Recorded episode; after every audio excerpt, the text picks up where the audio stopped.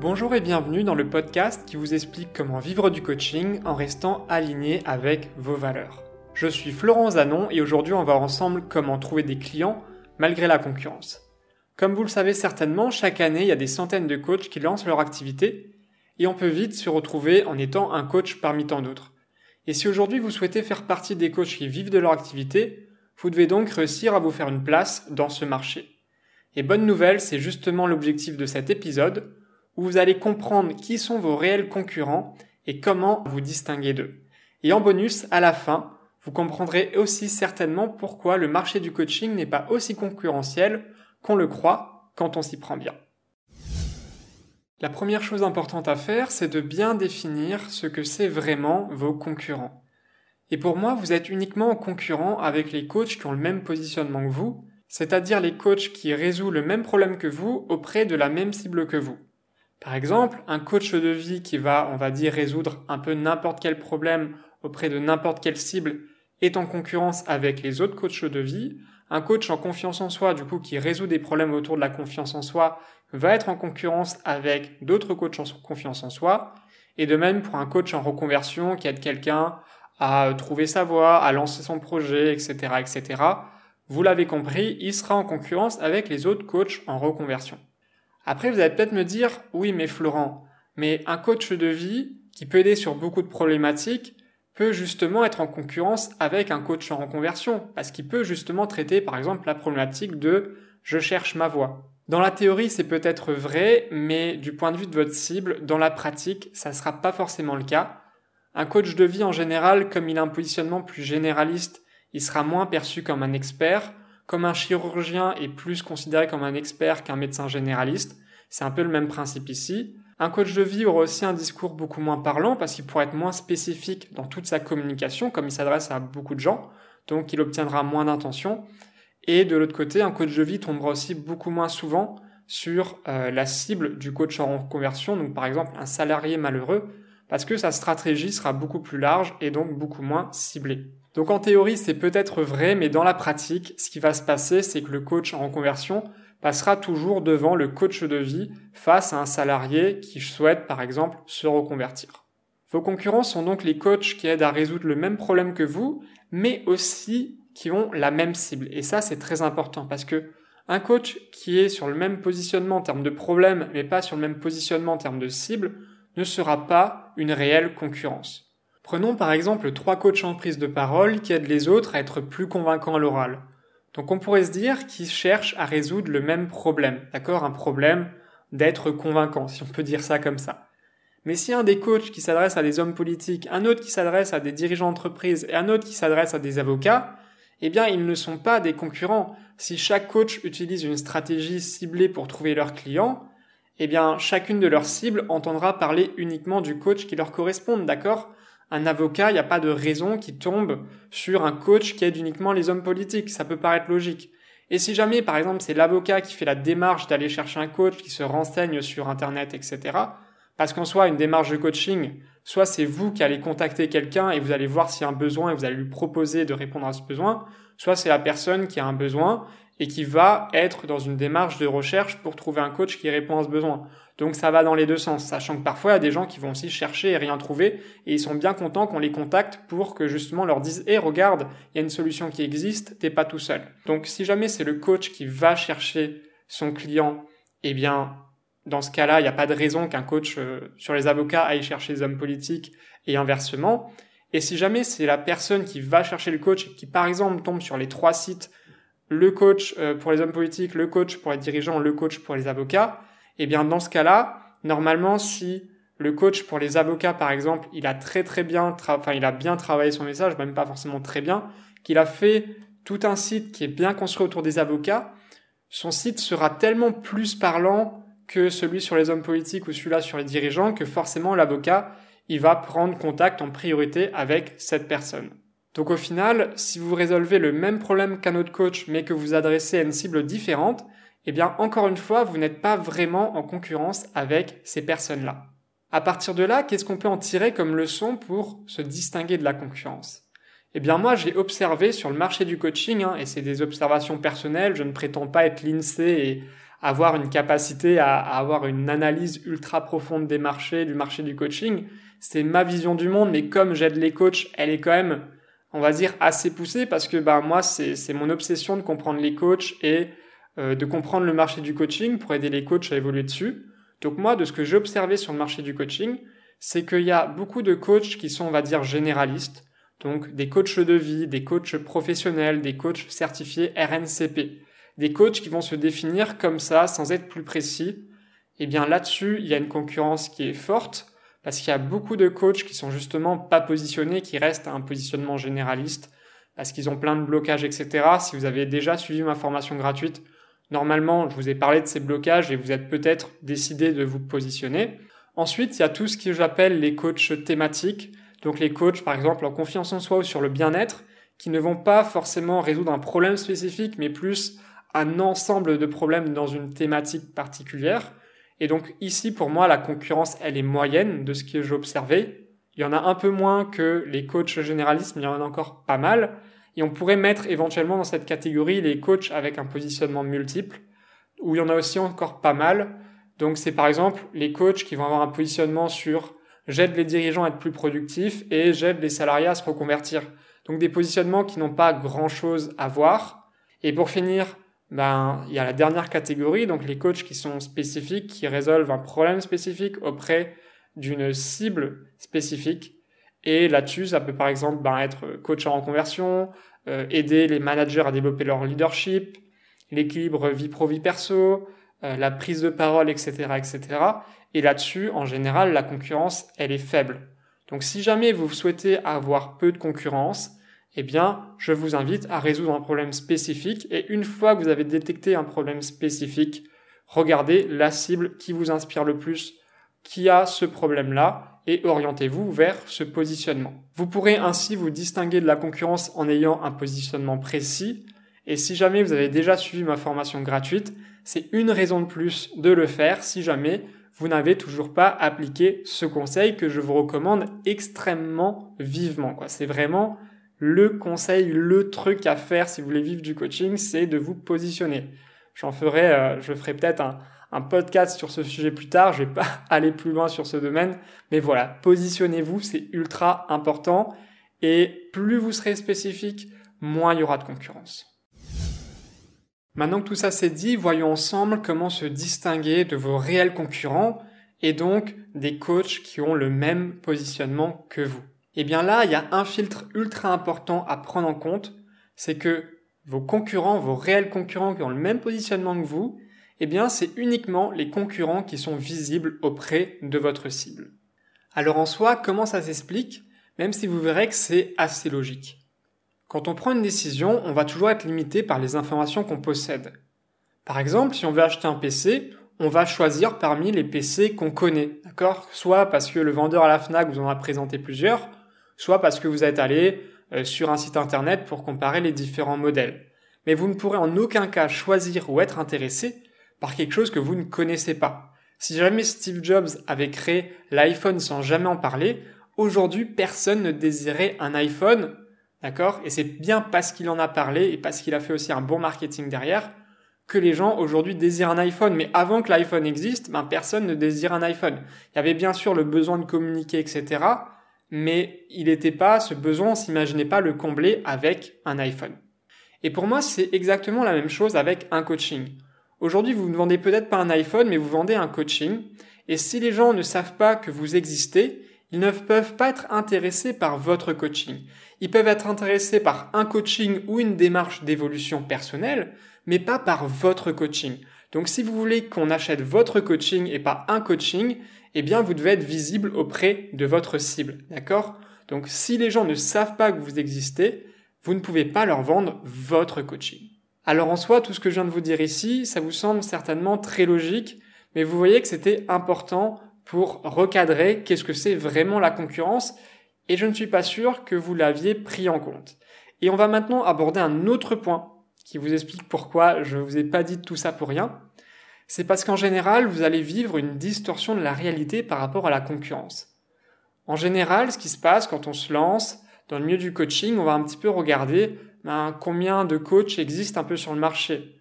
Et quand on va se positionner, on va faire un peu la même chose. On va dire, OK, par exemple, j'ai envie d'être coach euh, dans l'équilibre vie pro, vie perso, etc., etc. Je vais pas vous faire tous les exemples possibles. Prenez le positionnement que vous voulez et vous allez taper sur Google coach en machin ou sur LinkedIn ou sur YouTube, etc., etc. Et vous allez vous rendre compte, en fait, que vous n'êtes pas le seul sur ce positionnement. Et en fait, ce qui va se passer, c'est que vous allez voir ces concurrents, en tout cas voir les concurrents qui ont un site internet, etc. Et vous pouvez avoir l'impression d'avoir beaucoup de concurrence et vous dire que vous êtes en concurrence avec tous ces concurrents. Mais en vérité, ça ne sera pas le cas parce que vos réels concurrents, ce sera uniquement les coachs que votre cible connaît. Donc si jamais vous vivez cette distorsion de la réalité, faites aussi attention dans votre tête à recadrer la situation et ça vous aidera, je pense aussi, à plus avancer à plus mettre des actions en place parce que vous vous rendrez compte que c'est plus facile que ce que vous croyez de trouver des clients. Parce que bon, s'imaginer avoir 20 000 concurrents et que on n'arrivera jamais à en trouver à cause de la concurrence, ça peut aussi, de manière cognitive, nous limiter dans nos actions. Donc c'est aussi important de ne pas subir cette distorsion de la réalité pour avancer plus facilement au quotidien. Sachant tout ça, en termes de solutions, ben, ce que je vous préconise bien sûr, c'est de développer au maximum votre visibilité et pour moi, un moyen simple et rapide, ben, c'est tout simplement de contacter directement les gens. Et chaque personne que vous allez contacter entendra du coup parler de, vous. Mais il existe bien sûr d'autres stratégies. Et dans tous les cas, faites en sorte de bien exécuter chaque stratégie. Encore une fois, ce conseil peut paraître très logique, mais je vais vous dire pourquoi je vous le dis. Parce que moi, de ce que j'ai vu, j'ai vu des coachs qui croyaient être visibles, mais qui n'étaient pas vrais réellement en fait. Donc analysez bien est-ce que vos actions vous rapportent vraiment de la visibilité? Si vous me dites j'ai passé trois mois à créer un site, du coup je suis visible, mais que derrière sur Google Analytics ou un autre plugin qui permet de voir ces visites, eh bien vous avez zéro visite, ben, à un moment vous n'êtes pas visible, d'accord? Parce qu'un site où il n'y a aucun moyen qui ramène vers le site, ben, on va pas tomber comme ça sur vous, d'accord? Donc un site n'est pas une vraie source de visibilité. Il faut des actions qui ramènent sur ce site pour être vraiment visible. Ou alors, si jamais vous, vous me dites, ouais, mais je crée un contenu par semaine, mais que vous avez zéro vue sur votre vidéo ou votre article, vous n'êtes pas encore une fois vraiment visible. Donc faites attention à ça. Si vous me dites que vous êtes visible, vérifiez bien. Est-ce que vous pensez être visible parce que vous mettez des actions en place ou parce que vos actions ramènent vraiment des résultats qui vous apportent une réelle visibilité. On passe maintenant à l'étape supérieure, comment se distinguer des coachs qui sont tout aussi visibles que vous? Eh bien ici pour moi, il va voir ce que j'appelle un combat de l'attention. Imaginons par exemple une cible qui a vu cinq coachs différents qui peuvent répondre à sa problématique. Comment est-ce qu'elle va faire son choix? Comment ces cinq coachs vont se distinguer ou non des autres? Eh bien ici pour moi, ça sera celui-là qui obtient de l'attention et cette attention, on va la qualifier ici comme le fait de créer une première interaction. Par exemple, si un coach envoie un message, l'interaction, ça sera une personne qui vous répond.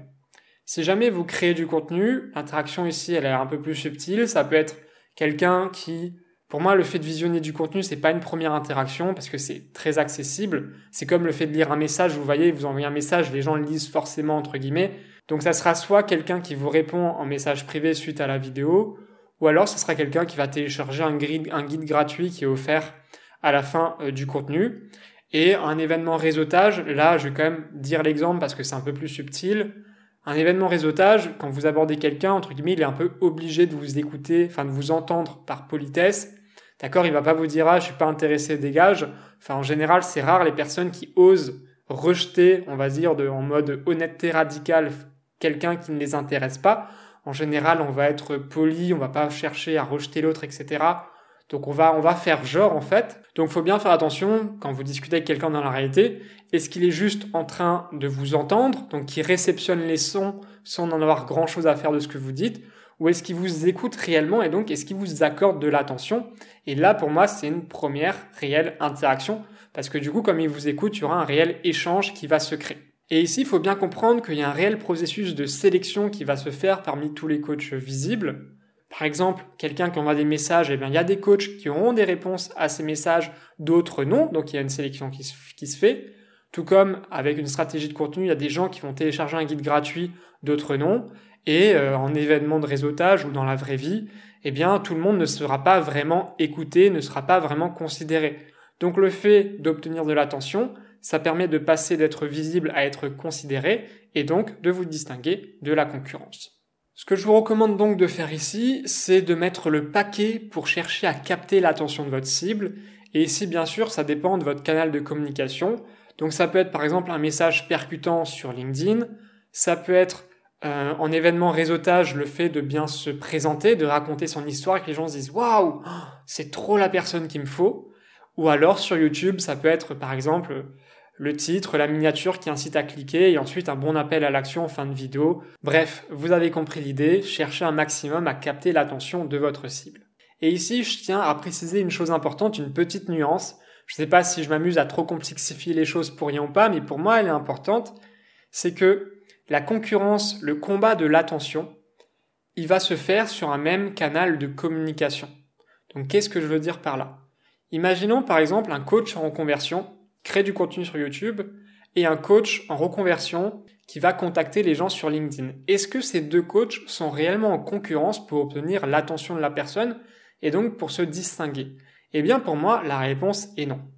Imaginons un salarié malheureux qui pendant sa pause du boulot va aller sur YouTube et il va taper comment trouver ma voix.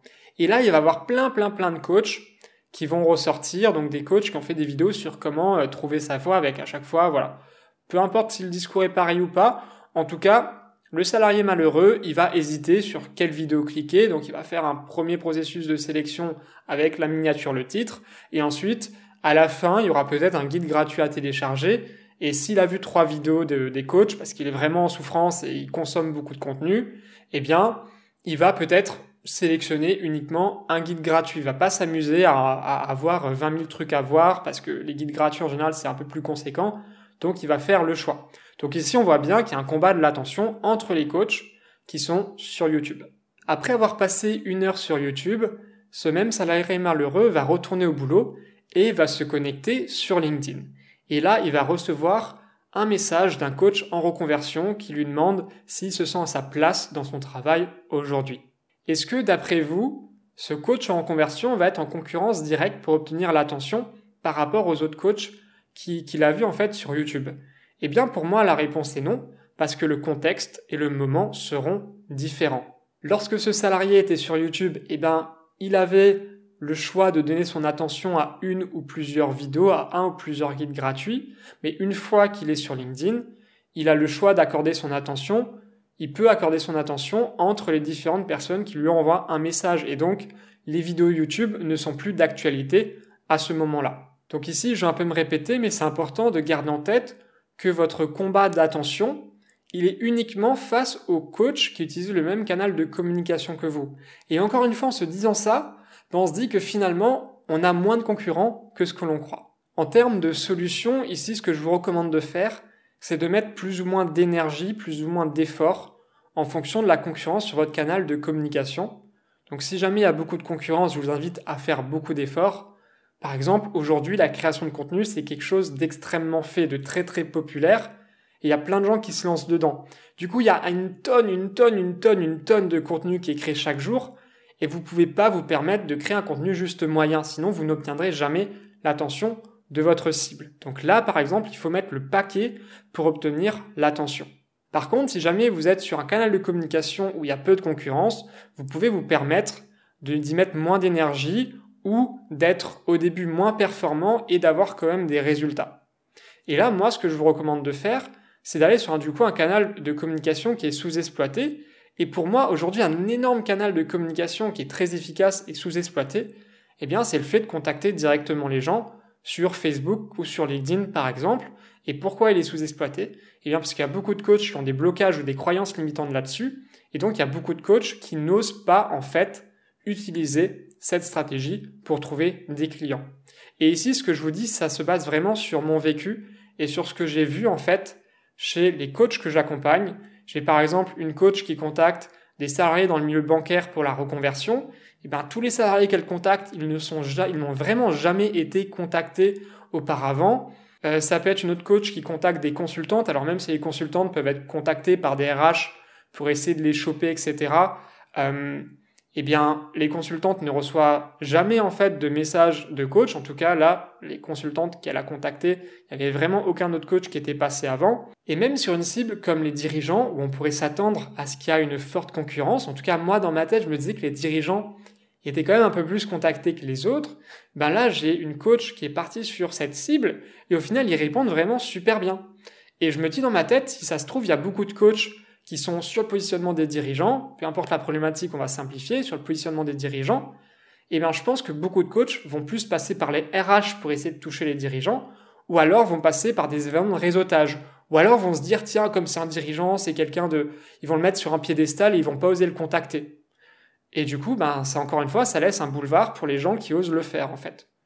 Donc euh, moi je recommande vraiment et c'est pour ça aussi que, que, je recommande cette stratégie, parce que pour moi, elle marche vraiment, de contacter directement les gens. Il y a vraiment un énorme boulevard à prendre. Après, vous allez peut-être me dire qu'il n'y a pas vraiment boulevard, parce que vous, de ce que vous voyez dans votre réalité, sur LinkedIn, c'est que vous êtes bombardé de messages. Alors c'est vrai, en tant que coach, vous êtes bombardé de messages, d'accord? Je vais pas prétendre le contraire. Pour avoir contacté des coachs sur LinkedIn, je sais très bien qu'il y a 10 personnes avant moi qui ont envoyé un message et que ça va être super dur pour moi de me distinguer. Mais même dans ce cas-là, il y a moyen de se distinguer en adoptant la bonne approche. Mais gardez en tête que en tant que coach, vous êtes une cible pour beaucoup de gens sur LinkedIn. Et donc, vous êtes extrêmement contacté. Et vous êtes une cible pour des gens qui sont en général dans la vente, pour des gens qui vont vous aider à, en tout cas avec plus ou moins des bonnes intentions et de manière plus ou moins honnête, qui vont vous essayer de vous vendre un truc pour vivre du coaching ou pour développer votre chiffre d'affaires. Mais c'est des gens qui sont dans la vente. Donc c'est des gens en général qui n'ont pas de blocage pour contacter les gens et essayer de se vendre. Et donc c'est pour ça aussi qu'il y a beaucoup de gens qui osent vous contacter sur ce créneau-là. Mais gardez en tête que c'est votre réalité et c'est pas parce que vous êtes contacté que tout le monde est contacté, d'accord? Sinon, ça serait comme, euh, serait comme si une femme disait ah bah moi je me fais draguer par 50 euh, mecs par semaine et elle dirait ah bah ça veut dire que toutes les femmes se font draguer par 50 mecs par semaine. Non, vous voyez bien que ce raisonnement est limité parce que ce qu'on vit dans notre quotidien c'est pas forcément la réalité de tout le monde. Donc faites attention, vraiment attention, ne pas transposer votre réalité sur la réalité des autres. On arrive maintenant à la dernière étape de sélection, la dernière étape qui va vous permettre de vous distinguer totalement de la concurrence et de devenir unique aux yeux de votre cible. Et pour moi, cette étape, c'est l'étape où vous allez obtenir un réel échange avec votre cible. Donc ici, ça sera soit un appel téléphonique, soit un face-à-face, en fonction de la manière dont vous procédez, mais en tout cas, un échange où il y a une posture de coach et de coaché qui va s'installer entre vous et votre cible. Ici, il faut bien comprendre que si votre cible accepte de prendre un premier appel avec vous ou de vous rencontrer en face à face pour un premier échange, c'est un geste qui va être engageant. Et comme il est engageant, votre cible ne va pas accepter forcément facilement cet échange. Afin de vous expliquer pourquoi selon moi c'est un vrai geste engageant, je vais faire une petite analogie avec la séduction.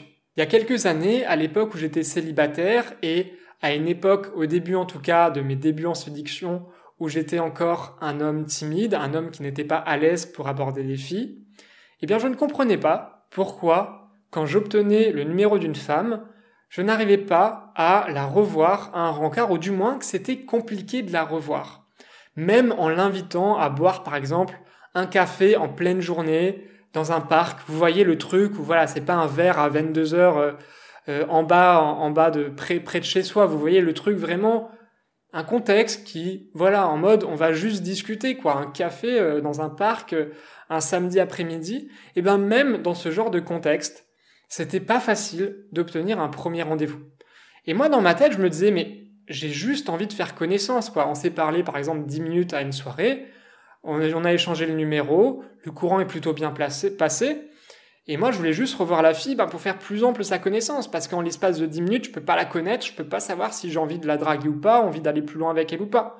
Donc moi, je voyais vraiment le premier encart comme une rencontre, comme un moyen de connaître l'autre en fait. Et avec le temps, j'ai finalement compris, ou du moins j'espère avoir compris, c'est peut-être pas la réalité, mais en tout cas c'est ma perception des choses, que pour beaucoup de gens, le premier rendez-vous c'est très engageant.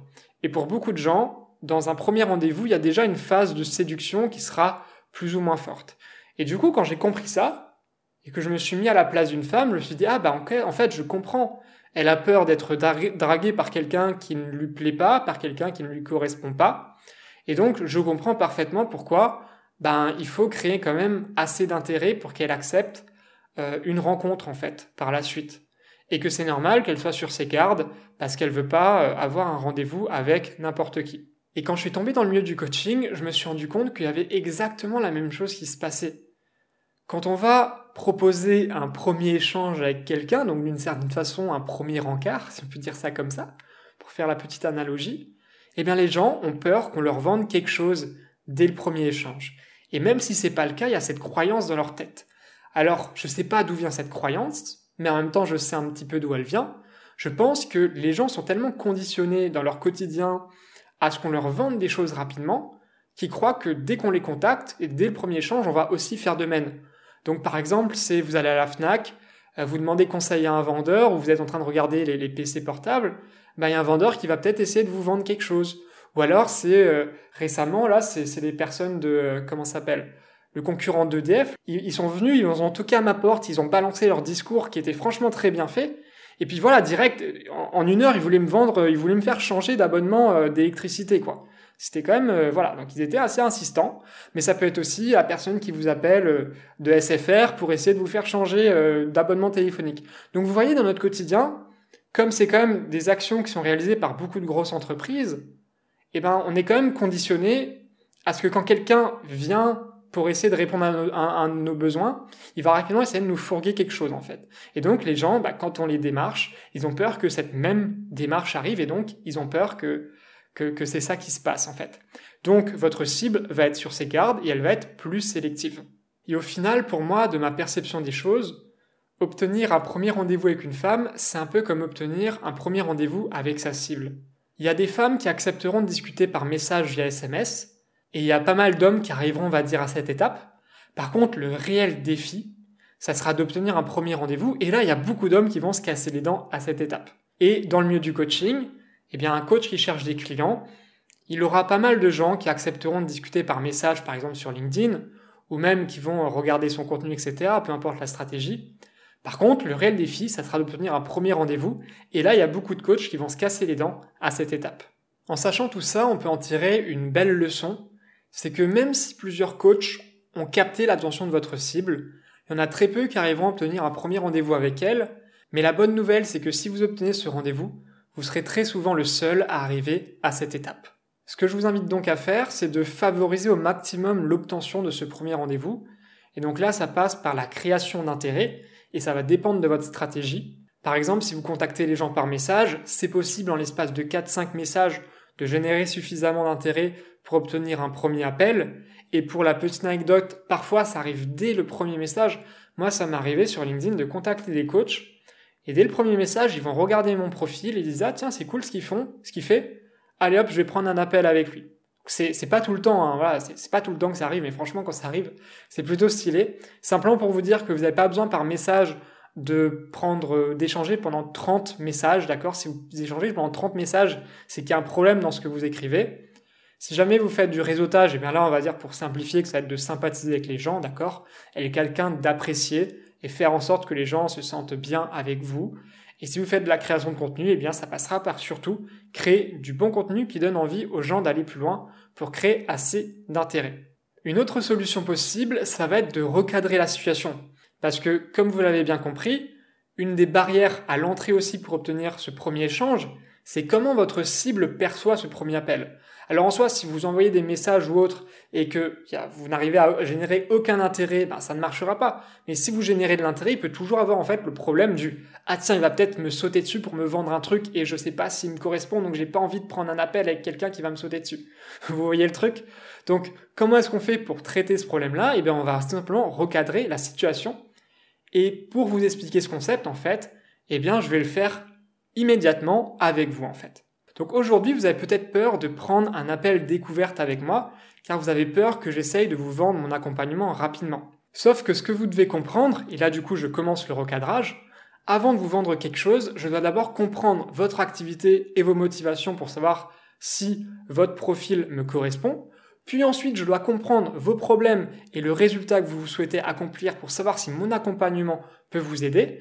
Ensuite, je vous donne des préconisations et si jamais vous êtes d'accord avec les conseils que je vous donne, je vous propose un second appel où je vous explique comment je peux vous aider à appliquer justement les conseils que je viens de vous donner. Après ce beau petit discours, si jamais vous êtes intéressé par un accompagnement avec moi et que vous aviez peur en étant un petit peu hésitant du coup de dire ah tiens mais est-ce que je vais faire son appel découverte ou pas? Parce que j'ai pas envie de m'engager dès le premier appel, eh bien ça peut briser justement cette crainte et vous allez peut-être du coup plus facilement prendre un appel avec moi. Donc là, vous voyez à quel point le fait de recadrer, ça peut faciliter les choses. Et si vous n'hésitez, si en soi, euh, vous ne comptez pas du tout prendre un premier appel, donc là, soit vous n'êtes pas votre, soit vous n'êtes pas ma cible, soit je n'ai pas encore réussi à créer assez d'intérêt pour vous donner envie d'aller plus loin. Donc là, je dois plus du coup travailler mon intérêt pour vous inciter à vous faire comprendre que je peux vraiment vous aider à développer votre activité de coaching. Voilà. Je trouvais cette mise en situation assez intéressante parce que du coup, vous pouvez vraiment vivre en fait les conseils que je vous préconise. Et pour moi, cette démarche, elle est vraiment euh, honnête et elle est authentique et c'est aussi ça que j'aime bien. C'est un petit peu comme en séduction. Ben, avant de vouloir séduire une femme, euh, je dois être sûr qu'elle me plaît, ça me paraît normal. Et pour mon activité, ben, avant de chercher à vous vendre mon accompagnement, je dois être sûr qu'il vous correspond. Donc encore une fois, c'est une manière de favoriser la vente, de trouver des clients tout en étant aligné avec soi-même et c'est notamment pour ça que quand que vous aide à vivre du coaching en restant aligné avec vos valeurs, c'est ce genre, c'est de cette manière-là en fait que ça peut se retranscrire dans mon accompagnement. Tout ça pour dire que si jamais vous sentez que vous êtes face à une cible qui pourrait justement avoir cette crainte, n'hésitez pas à recadrer la situation et bien sûr le recadrage dépendra du contexte. Une fois que vous aurez passé toutes ces étapes, que vous serez battu contre la concurrence et que vous aurez obtenu ce fameux premier appel, eh bien, bonne nouvelle, vous serez enfin tranquille parce qu'il n'y aura plus de concurrents face à vous. Dans le cas général, ce qui se passe, c'est que votre cible, elle va s'engager dans un processus de vente avec un coach à la fois. D'accord? En tout cas, ça, c'est ce que j'ai observé euh, de mon propre parcours, mais aussi à travers le parcours de mes clients. Et du coup, ce qui est génial ici, c'est que si jamais vous faites bien votre processus de vente, et que du coup, ben, l'offre que vous avez, que vous présentez, elle parle à votre cible, eh bien, il peut clairement s'engager. Mais de l'autre côté, mais ceci une certaine façon un avantage, c'est que si jamais vous ne vendez pas, vous ne pouvez pas rejeter la faute sur la concurrence parce que les personnes vont vraiment s'engager avec un coach maximum à la fois. Et encore une fois, pour vous illustrer ce principe-là, prenez, mettez-vous à votre place, enfin du coup restez à votre place. Est-ce que vous voyez prendre plein d'appels et rentrer dans un processus de vente avec plein de gens qui vous aident à vivre de votre activité. Il y en a peut-être certaines personnes qui le feront, mais c'est un cas rare. Mais la majorité du temps, et moi du coup, que ce soit mes clients ou du coup les coachs que j'accompagne et qui ont des clients, eh bien en général, c'est vraiment un coach à la fois. Donc il faut vraiment garder en tête qu'une fois que vous avez passé toutes ces étapes, vous êtes seul face à votre client. Après, pour ceux qui veulent vraiment savoir pourquoi c'est un cas rare, pourquoi votre cible ne va que très rarement prendre euh, plusieurs, euh, s'engager dans un processus de vente avec plusieurs coachs, ça s'explique en fait assez facilement. La première raison, c'est qu'il y a peu de coachs qui vont créer suffisamment d'intérêt. Encore une fois, observez votre propre situation. Vous êtes ultra sollicité sur LinkedIn, ultra sollicité sur Facebook avec de la pub Facebook qui est ciblée sur vous, etc. Pourtant, aujourd'hui, vous n'avez peut-être toujours pas pris un seul appel avec quelqu'un qui vous propose un accompagnement. Et si vous l'avez fait, vous avez certainement d'abord vu quelqu'un avant de d'envisager potentiellement un de ses concurrents, d'accord? Donc vous voyez bien que vous, dans votre processus, dans votre manière de fonctionner, ben, vous fonctionnez comme ça, et je vous assure que c'est le cas de beaucoup de gens. De l'autre côté, on est aussi dans un environnement où c'est très engageant en termes de temps et d'énergie d'aller juger euh, les différents concurrents entre eux.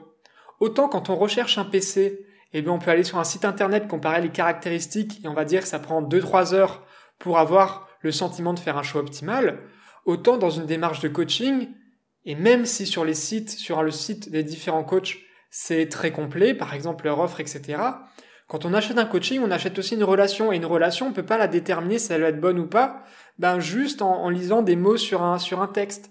Il faut le vivre, il faut prendre un appel. Et donc, il faut s'engager en termes de temps et d'énergie, et du coup, c'est coûteux. D'accord C'est coûteux, il faut s'engager vraiment pleinement avec une personne. Et comme c'est coûteux, ben on ne veut pas le faire pour n'importe qui. La dernière raison, c'est tout simplement une question de respect. Tant qu'on n'est pas vraiment sûr ou un minimum sûr que la personne peut nous aider et nous correspond, ben on n'a pas non plus envie de prendre un appel avec elle et de lui faire perdre son temps si jamais, bah, du coup, on n'était pas assez sûr, quoi. D'accord? Donc voilà, là, c'est plus une question de, de rapport à soi où on ne veut pas euh, déranger les gens d'une certaine façon. Voilà, vous savez maintenant tout. Donc si aujourd'hui vous souhaitez trouver des clients malgré la concurrence, je vous invite très fortement à avoir un positionnement précis et à être vraiment visible auprès de votre cible. Et en faisant ces deux choses-là, vous arriverez à vous distinguer de la majorité des coachs et vous vous rendrez compte que finalement le marché du coaching est pas si concurrentiel que ça parce que peu de coachs ont un positionnement précis et peu de coachs sont vraiment visibles. Et ensuite, face à vos réels concurrents, il ne vous restera plus qu'à réussir à capter l'attention de votre cible pour avoir une première interaction et créer suffisamment d'intérêt pour qu'elle accepte un rendez-vous avec vous. Ici, ça dépendra bien sûr de votre stratégie et vous aurez ensuite la voie pleinement libre pour vendre tranquillement votre coaching en étant unique aux yeux de votre cible. Merci d'avoir écouté ce podcast jusqu'au bout. C'était le premier podcast que je faisais et j'espère que vous l'avez apprécié, j'espère que vous l'avez aimé. En tout cas, moi j'ai pris un plaisir fou à vous le faire. Franchement, c'était juste trop génial et je compte du coup me concentrer sur ce format dans les prochains mois pour vous apporter encore plus de valeur. Et si jamais c'est le cas, si jamais je vous ai apporté de la valeur, eh bien, j'aimerais vous demander deux choses. La première chose, c'est de me faire un petit retour par email et de, me dire en fait tout simplement que vous allez apprécier. Parce que moi, d'un point de vue extérieur, la seule chose que je peux voir, c'est combien d'écoutes j'ai fait. Mais je sais pas si les gens m'ont écouté jusqu'au bout ou pas, s'ils ont écouté jusqu'au bout et qu'ils ont adoré ou s'ils ont détesté, etc., etc. Donc, vos retours, c'est le seul moyen pour moi de savoir vraiment si j'ai pas passé 12 heures à travailler sur ce podcast pour rien, si ça vous sert ou pas. Donc voilà, ça me motiverait énormément d'avoir des retours qui soient positifs ou négatifs. Hein. Voilà, n'hésitez pas à être transparent, qu'est-ce que vous avez bien aimé, qu'est-ce que vous n'avez pas aimé, parce que j'adore toujours aussi chercher à m'améliorer. Donc si vous me dites aussi qu'est-ce qui allait pas, comme c'est le premier, je sais que c'est pas parfait. Donc voilà, n'hésitez pas aussi à me dire qu'est-ce que vous avez apprécié et un petit peu à me dire qu'est-ce que vous n'avez pas aimé, éventuellement pour que je devienne encore meilleur durant les prochains mois. Il y a un autre geste que vous pouvez faire aussi si vous avez apprécié mon travail, c'est tout simplement de partager ce podcast autour de vous pour aider un maximum de coachs et aussi pour que ben, tout simplement ce podcast soit plus visible. Parce que contrairement à une vidéo YouTube qui peut être un peu trouvée par hasard, qui peut être bien référencée, le podcast, c'est un des formats les plus durs. C'est un des formats sur lequel c'est le plus dur d'avoir une visibilité. Et donc, vous pouvez vraiment faire une différence pour que ce podcast soit diffusé. Donc vraiment, chacun de vos partages peut vraiment faire une différence pour moi. Voilà. Sur ce, je vous dis à la semaine prochaine pour le prochain épisode et je vous souhaite de passer une très belle journée.